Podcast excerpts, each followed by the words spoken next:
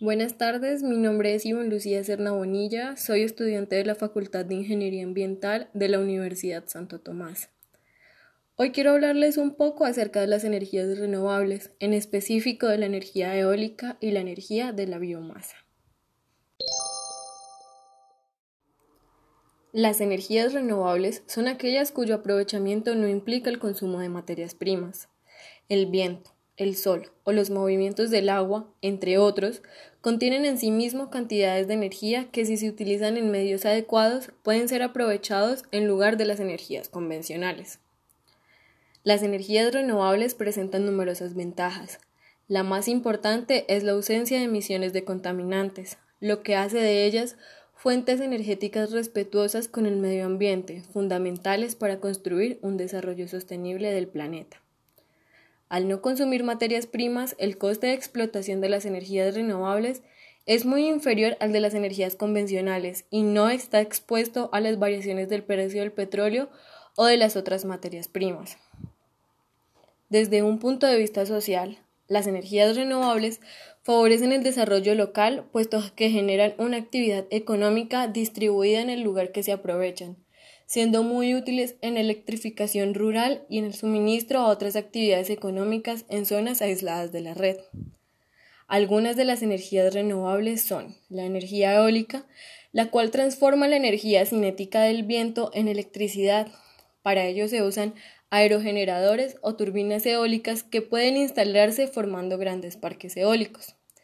También se encuentra la energía de la biomasa, la cual aprovecha la energía contenida en numerosos residuos orgánicos o en cultivos específicos para ser utilizados con fines energéticos.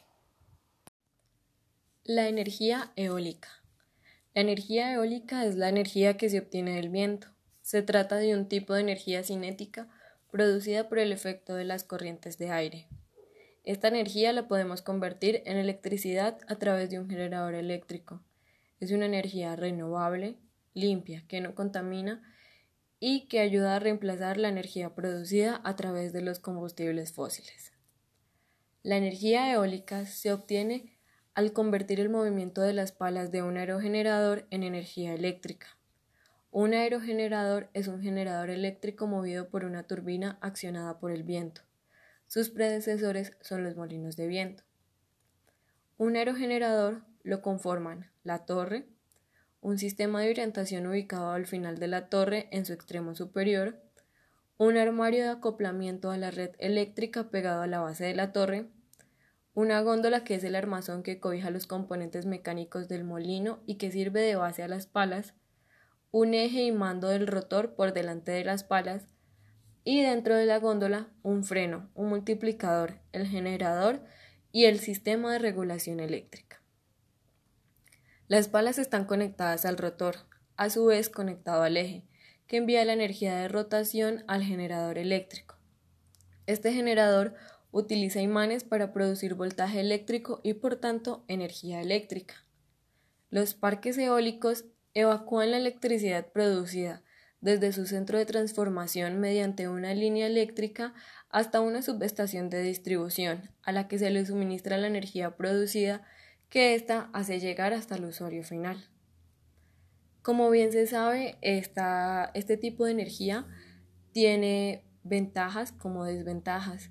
Algunas ventajas es que es una fuente de energía inagotable. Eh, pues esto se debe a que es una fuente de energía renovable, por lo tanto pues el viento es una fuente abundante e inagotable, lo que significa que siempre se puede contar con la fuente original que produce la energía. Otra ventaja es que este tipo de energía no contamina.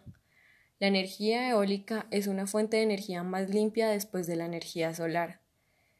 Esto es así porque durante su proceso de generación no lleva implícito un proceso de combustión. Otra ventaja es el bajo costo. Los costos de las turbinas eléctricas eólicas y el mantenimiento de las turbinas son relativamente bajos además de que es compatible con otras actividades. La actividad agrícola y ganadera conviven armoniosamente con la actividad de un parque eólico. Ahora, pues si bien como se nombraron las ventajas, también hay desventajas. Eh, una de las principales desventajas es que el viento no está garantizado. El viento es relativamente impredecible, por lo que no siempre se cumplen las previsiones de producción, especialmente en unidades temporales pequeñas. Otra desventaja es que esta energía no es almacenable. Se trata de energía que no se puede almacenar, sino que debe ser consumida de manera inmediata cuando se produce. Y por último, una de las desventajas mayores es el impacto en el paisaje. Los grandes parques eólicos tienen un fuerte impacto paisajístico y son visibles desde larga distancia. La altura promedio de las torres o turbinas oscila entre los 50 y los 80 metros. También estos parques pueden tener un impacto negativo a la avifauna, especialmente entre las aves rapaces nocturnas. Ahora hablaré de la bioenergía. La bioenergía es otro tipo de energía renovable que se produce a partir del aprovechamiento de la materia orgánica e industrial formada en algún proceso biológico o mecánico, generalmente de las sustancias que constituyen los seres vivos o sus restos y residuos. Sus formas más conocidas son los biocombustibles y la biomasa. Entre los biocombustibles se encuentran el biodiesel, el bioetanol y el biogás. Los biocombustibles son obtenidos a partir de biomasa vegetal o animal, que permiten reemplazar a los combustibles fósiles obtenidos del petróleo. Para su obtención pueden utilizarse especies de uso agrícola tales como el maíz y la mandioca, o plantas oleaginosas como la soya, el girasol o las palmas. También pueden emplearse especies forestales como el eucalipto y los pinos. La utilización de biocombustibles constituye un ciclo cerrado de carbono. Esto significa que al utilizar biocombustibles se reduce el dióxido de carbono que es enviado a la atmósfera, porque parte del mismo se ha absorbido durante el crecimiento de las plantas que se utilizaron anteriormente para producirlo. Al momento de la combustión, los biocombustibles emiten una cantidad similar de dióxido de carbono que la que emiten los combustibles convencionales. Como ya se mencionó anteriormente, los biocombustibles eh, pues entre estos se encuentran el biodiesel, el bioetanol y el biogás. El biodiesel es un biocombustible líquido alternativo producido a partir de recursos renovables y domésticos tales como aceites vegetales o grasas animales de primera o segunda generación.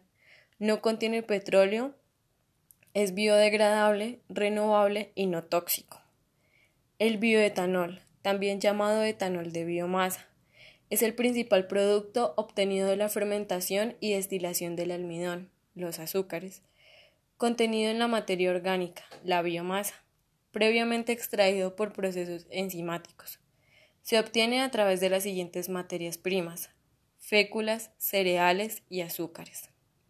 Y por último, el biogás, también conocido como biometanol, es el producto gaseoso de la descomposición anaeróbica de materia orgánica. Ahora, por otro lado, encontramos la biomasa. La biomasa es la principal fuente de energía que conoció la, humanidad. La biomasa de la madera, residuos agrícolas y estiércol continúa siendo la fuente principal de energía y materia útil en países industrializados. La biomasa como recurso energético puede clasificarse en natural, residual y cultivos energéticos. La biomasa natural es la que se produce en la naturaleza sin intervención humana. La biomasa residual es el subproducto o residuo generado en las actividades agrícolas, silvícolas y ganaderas, residuos de la industria agroalimentaria y de la industria de la madera, así como los residuos de depuradoras y reciclado de aceites y los cultivos energéticos son aquellos que están destinados específicamente a la producción de biomasa. Entre estos cultivos podemos encontrar algunos que compiten con el sector alimenticio como otros que no. Ya para finalizar, quiero dejar un dato acerca de lo que está sucediendo en la actualidad en México. Es clara la obsesión del gobierno con las energías fósiles, por causas inescrutables y ajenas a la razón. Sin embargo, ha llegado a extremos inverosímiles. Ahora, a través del Centro Nacional de Control de Energía e invadiendo competencias de la Comisión Reguladora de Energía, se expidió un acuerdo en el que se prohíben las pruebas operativas de centrales eléctricas renovables y en la práctica bloquea su operación y despacho. Es algo sin precedente en el mundo. Aunque tiene como argumento la contingencia sanitaria, pero se sabe que en realidad hay dos razones para este injustificable atropello. La primera son los bajos costos operativos de las centrales eléctricas renovables, por lo que son despachadas de manera prioritaria y dejan afuera económicamente a las centrales de combustibles fósiles. En el contexto de una pronunciada caída en la demanda de electricidad por el colapso económico, el gobierno quiere evitar la competencia. Pretende poner en funcionamiento plantas obsoletas, ineficientes y contaminantes a combustóleo con el pretexto de la estabilidad del sistema eléctrico en términos de voltaje y frecuencia, acusando a las renovables de intermitencia. La segunda es el exceso de oferta de combustóleo por parte de las refinerías de Pemex y la pretensión del gobierno de refinar más, lo que además de implicar mayores pérdidas económicas generará más combustóleo que ya casi nadie quiere en el mundo. Dar salida a ese combustóleo es una clave en sus delirantes planes energéticos. Recordemos que el combustóleo es un residuo de la refinación del petróleo y uno de los combustibles más sucios y contaminantes que existen, más cuando tiene un alto contenido de azufre, como es el caso mexicano. Pero el mayor costo de esta absurda decisión será en términos de salud pública. Es importante resaltar que el combustóleo es la fuente más importante de partículas contaminantes PM2.5 que impactan en forma directa en morbilidad y mortalidad por enfermedades cardiovasculares, cerebrovasculares, respiratorias, cáncer y enfermedades infecciosas. La decisión representa un atentado contra el Estado de Derecho y la confianza.